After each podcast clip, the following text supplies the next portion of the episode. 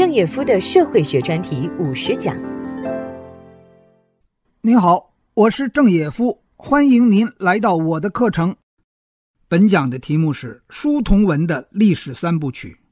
您听了这个题目，可能会问：书同文是人人皆知的事情啊。可是我要对您说，秦始皇并没有完成书同文。怎么这个基本事实被很多很多人忽视啊？我接下来要问你：您觉得如果秦王朝不这样短命？他们就能够完成书同文吗？我再问后，想用我的理解来陈述书同文日后是怎么完成的。我们话说从头，从周朝的文字说起，它是继承了殷代的文字。周朝从立国开始，就分封了七十一个诸侯国，周天子把他的史官派到各个诸侯国，其目的。是为了保持文字的统一。以后西周王朝衰微，礼崩乐坏，诸侯国慢慢的独立了。在春秋时代，民间文化获得了极大的发展，士阶层出现了，识文断字的人越来越多。随着这个时期政权的分裂，文化的发展，文字的变异也开始了。您问我文字的变异分化历时了多长时间？有两个计算标准，一个是从战国到秦始皇统一中国，大概二百多年左右的时间；再一个标准是从春秋时代开始，那是公元前七百七十年的事情，到秦始皇统一中国，大概是五百多年的时间。按前一标准，在战国时代，各个国家绝对的自行其事。文字绝对在他们各个国家中慢慢的开始变异，但是我觉得从春秋时代开始就是礼崩乐坏，文字的变异那时候就开始出现了端倪，所以我觉得大概应该折中这两个标准。那么我的看法就是，文字的变异大概有三百年的时间了。到战国末期，战国七雄。齐楚燕韩赵魏秦，这七国的文字和西周的文字有多大差别？他们彼此又有多大差别？有些文字啊还差不多，但是还有些文字差异已经很大了。比如说这个“安全”的“安”字，“知乎者也”的“者”字，七国的这两个字差不多，但比如你看“马匹”的“马”字，差异就比较大了。有几个国家的“马”字开始简写。要我们这些外行完全认不出它和秦国小篆的这个“马”字是一个字。再看太阳的“阳”字，差别就太大了。七个国家七个“阳”字全都不一样。我想，就是那个时候的人看到了对方国家的这个“阳”字，会完全不知道他写的是什么东西。有兴趣的话，您可以点击文稿。看看那些文字，秦始皇在他统一中国以后，面对的是已经发生了三百年变异的这七国的文字，他想使用秦国的小篆。这个小篆是他的前辈秦孝公的时候就开始在秦国推行的文字，以后秦军走到哪里，征服了哪个国家，就把小篆推行到这个国家。秦始皇不过是把他前辈的这种举动推向到更大的规模，因为他统一了中国，他要在中国书同文。但我想说，始皇只是启动了书同文，他并未完成。首先说，当然是王朝短命，给他的时间太短了，十五年，或者说十五年都不到。但是我想说，时间短。未完成，其实掩盖了书同文这个事情的难度，也掩盖了秦始皇搞书同文手段上的无效。他是什么手段呢？他喜欢巡游，走到哪里就立碑刻石，广而告之我在搞书同文这件事情。你看广告上的文字，那就是我们文字的样板我觉得这个手段啊，太浅表了。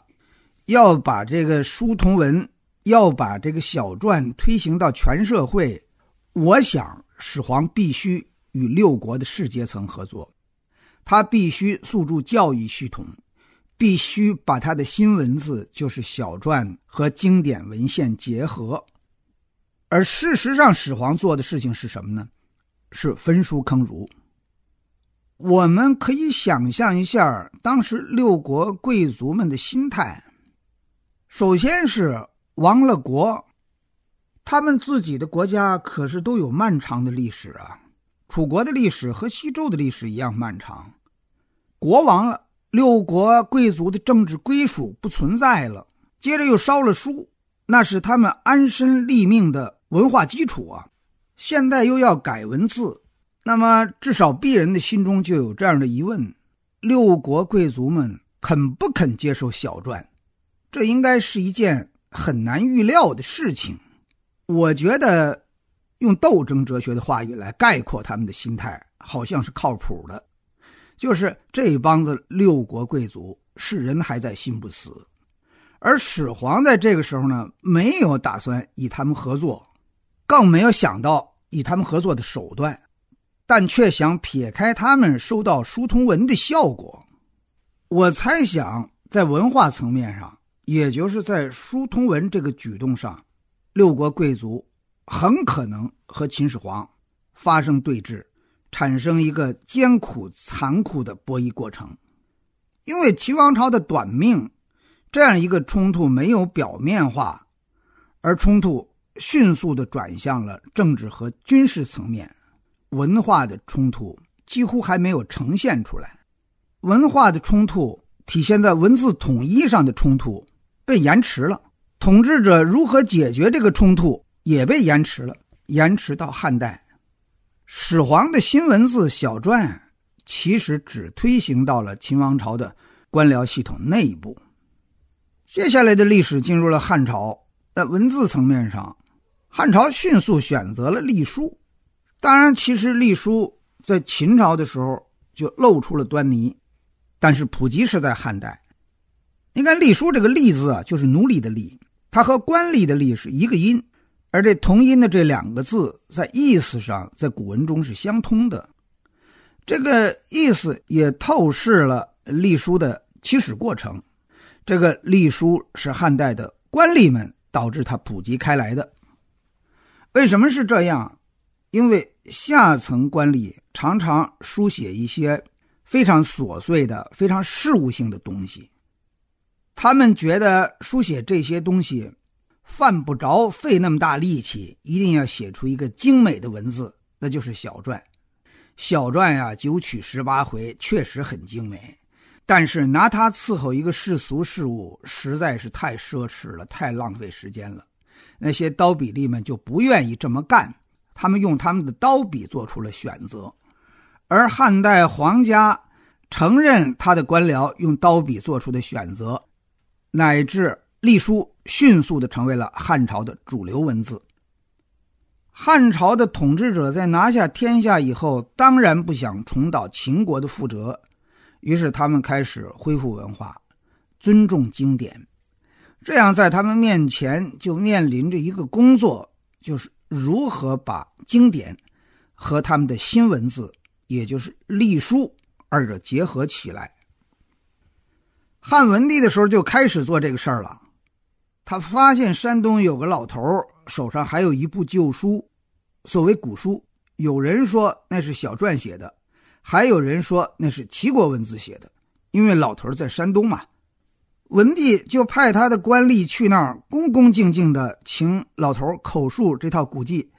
这个官吏把他给抄写成隶书，这样汉代就有了自己的第一部用隶书写的经书。于是教书爷们开始用这部书来教学生、带弟子，学生也开始用这部书来学经，日后争取做官。这一部或者少数几部用。隶书写出的古代经典，流行了整整一代，从文帝到景帝，一直是隶书写出的古代经书的天下，波澜不惊。但三十多年后，到了武帝的时候，更多的古文经典出现了，比如说孔子后代收拾房子，墙壁破了啊，发现了很多古书，还有些古书出现在其他的犄角旮旯。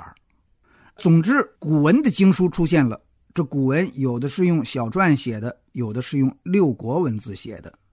围绕这些出土的古书，慢慢形成了一个新的学派，和此前那个学派呈现出对峙。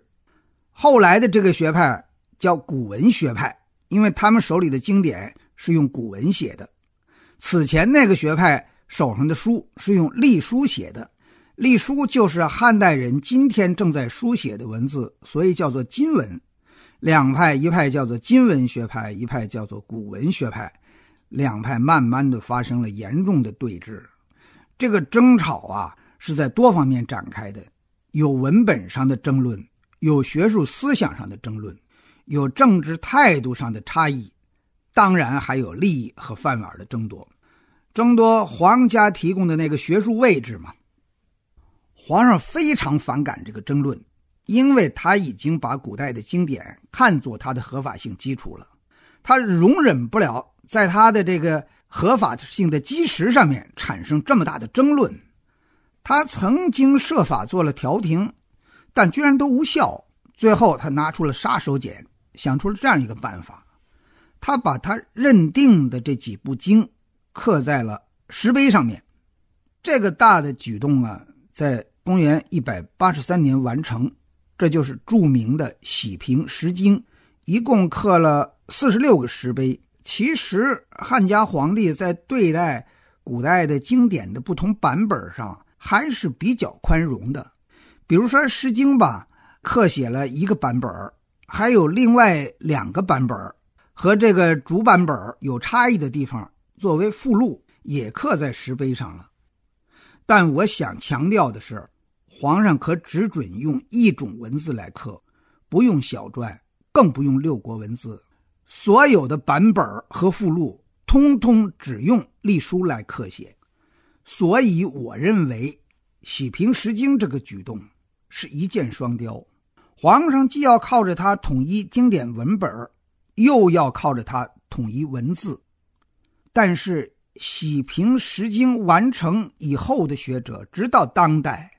学者们差不多都是强调前一种动机，统一经典文本，而漠视了《诗经》的制作者怀抱的后一个动机——统一文字。当我强调后者的时候，其实几乎是暗示了一个事实，就是当时社会上文字可能还没有统一。古文学派教学的时候用的是什么文字？用的是隶书。还是用的小篆六国文字，我的这个猜想有根据吗？还挺难找的，但是还挺幸运，应该说找到一个旁证，就是《喜平石经》问世五十八年以后，当然这已经改朝换代，进入三国时代了。三国时代的曹魏的君主啊，他喜欢古文经学派，这样他在公元二百四十一年的时候重新制了一套石碑。石碑上刻了三套文字，啊，隶书、小篆，还有古文。当代的学者从那个残片上判断，那古文就是六国文字。这套《石经》因为刻了三套文字呢，也叫做三体《石经》，那样就把《喜平石经》又称为一体《石经》。我认为啊，这三体《石经》的问世啊，说明了，直到三国时代，当时还有人在使用古文。而这个《三体诗经》也证实了《喜平诗经》的制造者统一文字的用意。我认为，《喜平诗经》的制造者就是东汉的皇上，在为统一文字做了第二次努力。第一次是秦始皇了，那应该是这三部曲的第一部，而这第二部就是东汉皇上制作《喜平石经》所要推动的。从效果上看，《喜平石经》。要比秦始皇的石刻效果高多了，因为你秦始皇那个石刻上的文字大多都是颂扬他本人，那和读《石经》的人的关系也就是五毛钱吧。而喜平《石经》上的经文和教师爷和学子们的利益密切相关，你想读经吗？你想升官吗？先把钦定的这个《诗经》写下来，学好。当然，我想说，书同文这个伟大目的仍然还没完成。三体《诗经》不是又出场了吗？古文不是又堂而皇之的刻到石碑上了吗？那么，我们接着看书同文的第三次努力，也是决定性的努力，那就是隋唐的科举。因为科举的实行，统一文字走向纵深。你想，那考生的数量，因为投入科举，更多的人识字了，考生和识字人的数量大概要是官僚的一百倍以上吧。而你在科场上答卷的时候，用什么字来写？能用小篆吗？能用六国文字吗？你还想不想被录取呀？那个书写一定是规范的。走到科举这一步，应该说是书同文，落地为安了。唐太宗说：“天下英雄尽入我构中。”构就是弓箭的射程。这句话我不完全同意。因为也有英雄，就没参加科举，就没进入您构中嘛。但是我想说，因为科举的实行，书同文在唐太宗那里已经是探囊取物了。至此，书同文完成了。下一讲的题目是汉字中国文化的基石。如果您觉得本讲的内容，对您有启发，欢迎您把它分享给您的朋友。我们下一讲再见。